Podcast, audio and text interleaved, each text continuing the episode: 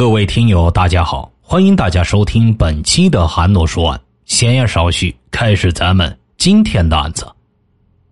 万光绪何许人也？此人又名龙啸天，化名老牛，男，时年二十七岁，江西永修县人，系广东、江西两省公安机关重金悬赏通缉的持枪杀人犯。小时候的他在射击上表现出很高的天赋。从小就用土枪打鸟，对枪痴迷。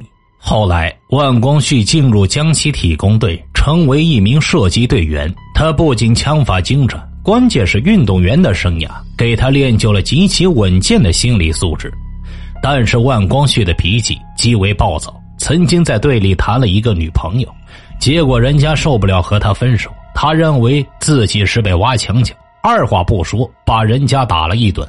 后来被体工队开除，只会玩枪，什么都不会的万光绪，从此化名龙啸天，走上盗窃抢劫之路。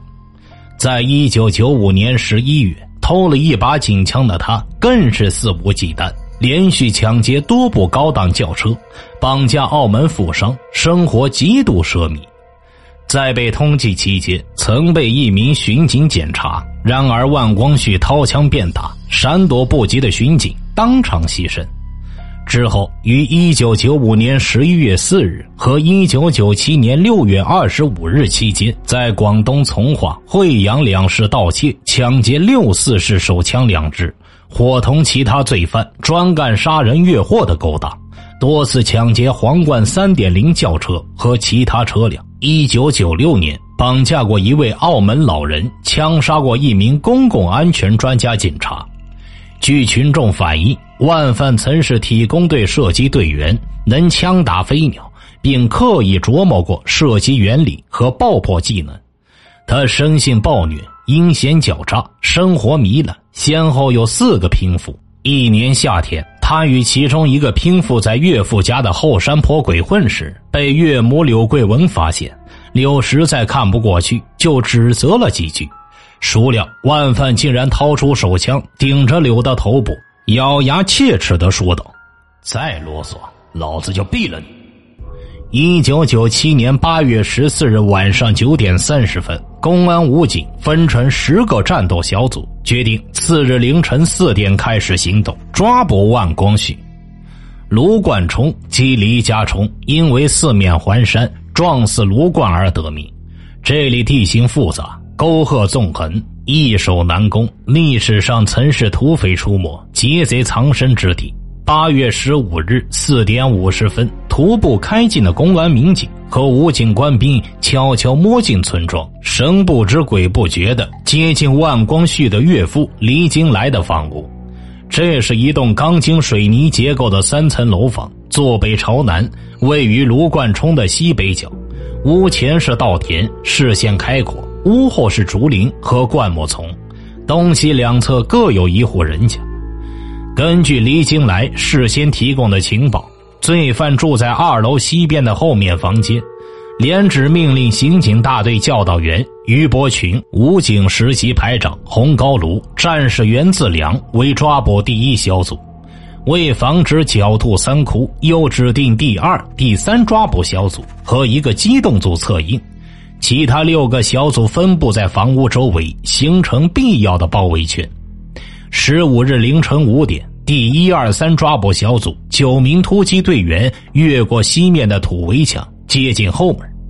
这时，袁自良上前轻轻一推，发现举报人黎金来未按约定打开后门栓，情况突变，参战人员准备暂停行动。恰在这时，黎家的狗不断发出叫声。紧接着，李家一楼的灯亮了。罪犯的岳母柳桂文打开门后，于伯群和袁自良顺势挤了进去。柳见状大叫：“你们干什么？我女儿和女婿都不在家！”于伯群、袁自良将其推进房间，随后其他人员也跟着进了屋。突击队员刚到楼梯口，就听到楼上传来子弹上膛的声音，不好，有情况！刑警教导员于波群立即将走廊和厅堂的电灯关掉，抓捕人员摸黑冲向二楼。罪犯接连扔出两枚手雷，刑警叶培旺、于树荣被炸伤。慌乱中，从二楼跑向一楼的万范的小舅子也被当场炸死。武警实习排长洪高炉与三名民警趁着烟雾快速冲上三楼楼顶，其余人员撤至一楼，一边抢救伤员，一边占领有利地形。武警与罪犯正式交火，一场你死我活的血战在短兵相接中打响了。五点十分，罪犯窜至二楼阳台西南角，欲跳向楼下草堆后逃跑。被武警上里区中队司务长石礼勇及时发现，石礼勇果断射击，罪犯扔下一枚手雷，在千钧一发之际，石礼勇奋力推开身边的战士中华和另一名公安，而自己却倒在了血泊之中，带着深深的遗憾告别了人世。八月十五日这一天本是他的大喜之日，为了部队的工作。他曾先后三次推迟婚期，然而当他正式敲定日子后，却过早的离开了心爱的人。五点十二分，犯罪分子又跑到阳台东面，见楼下有人影晃动，又扔下一枚手雷，将两名公安人员和一名武警参谋炸伤，并向我方疯狂扫射。担负狙击任务的副班长徐培岩迅速隐蔽接敌。用自动步枪牵制罪犯火力，协助其他战友救出伤员。与此同时，一楼的围捕人员向二楼发起猛攻，犯罪分子仓皇逃窜。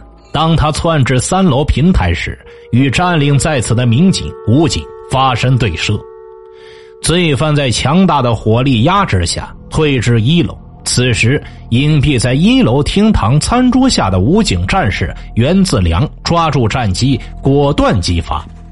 犯罪分子被击中腹部后，滚入东边的后房，负隅顽抗。源自良英子弹打完，撤至室外。一直潜伏在西侧前卧房的刑警大队长刘云生发现歹徒。迅速向犯罪分子射击，在对射中，刘云生虽然穿了防弹衣，但不幸头部中弹，一身殉职。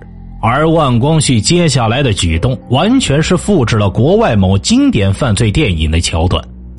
他脱下刘云生的防弹衣，穿上警用衣服，在身上戴上钢盔，取走了七七式手枪。五点三十分。屋外的于伯群听到屋内有妇女、小孩的哭叫声，一边组织力量掩护，一边派陈江和易成根两名干警冲进屋内，将万范的两个小孩和岳母强行救出，并通知留在屋内的民警撤出。刑警谢宏威正准备随陈江等一起撤出时，发现一位战友躲在猪舍旁，黑洞洞的枪口对准了易成根。谢宏威顿觉有诈，立即向伪装的犯罪分子射击。犯罪分子左躲右闪，连开几枪，击中谢宏威的头部。谢宏威不幸牺牲。罪犯捡起谢宏威的五四式手枪，窜至一楼大厅，与正在搜索的武警战士陈自军相遇。陈自军误以为是自己人，遭犯罪分子偷袭，胸部、腿部多处中弹。但仍在顽强还击。犯罪分子此时因腹部枪伤，肠子都流了出来，但还是制服挟持了武警陈自军，抢去其枪。犯罪分子挟持陈自军，企图从东边瓦房前门逃脱。当发现有围捕人员时，又挟持陈自军返回屋内，窜至三楼楼梯口。罪犯用手枪抵着陈自军的头部，丧心病狂的叫嚷。你们把枪都放下，不然我就打死他！此时，血肉模糊的陈子军拼足最后一丝力气，高喊：“不要管我，快开枪！”犯罪分子恼羞成怒，凶残的扣动了扳机，陈子军当即瘫倒在地，献出了年仅二十岁的生命。犯罪分子见从楼顶无法逃脱，陡然伸出一个调虎离山之计。反身窜至二楼西边后卧室，从窗口将隔壁的中年妇女程美华打死。程的儿子李伟跑去相救，也未能幸免于难。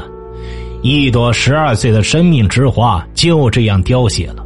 之后，罪犯窜至一楼东边瓦房厅堂，占领三楼平台的三名民警，在子弹打进的情况下，先后从三楼往东侧瓦房顶撤退。分局治安科长于景云被罪犯发现，罪犯听到动静，急忙向屋顶射出两梭子子弹。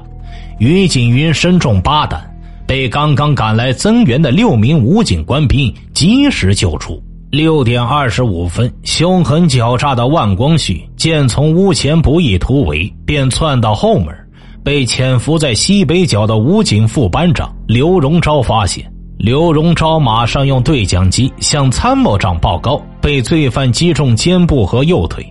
参谋长傅洪生、战士杨勇冒着枪林弹雨前往营救，在战士中华的火力掩护下，刘荣昭得以脱险。六点四十分，犯罪分子冲出包围圈，向后山西北方向逃窜。金山派出所副所长彭新安见状，纵身前去堵截。武警战士中华和陈立红从罪犯后方包抄，在屋后约八十米远的山坡上，罪犯与在此堵截的彭新安和埋伏在附近的民警刘德楚发生枪战。彭新安将歹徒击成重伤，倒在地上，自己不幸被罪恶的弹头击中眉心，壮烈牺牲。十分钟后，六点五十分，武警战士钟华、陈立红在灌木丛中发现奄奄一息的罪犯，两人奋不顾身的扑向敌人，一人扭住一只胳膊，将血债累累的罪犯万光旭擒获。不久后，万光旭在被送去医院的途中身亡。经过两个多小时的激战，曾经不可一世的恶魔终于得到了应有的下场。武警官兵在打扫战场时，从罪犯身上和藏匿之地搜出各种枪支六支、子弹三十九发、管制刀具一把。好了，这个案子呢就给大家讲完了。因为已经断更了十多天了，是因为这个韩诺的身体原因啊，一直没有给大家播讲新的节目。呃，也非常感谢有很多小伙伴私信韩诺，嗯，问一下韩诺的这个近况，非常感谢大家的关心啊。嗯，这段时间稍微能好一点了，我就尽量嗯保持三天更新吧，就是尽量在我这个身体允许的情况下。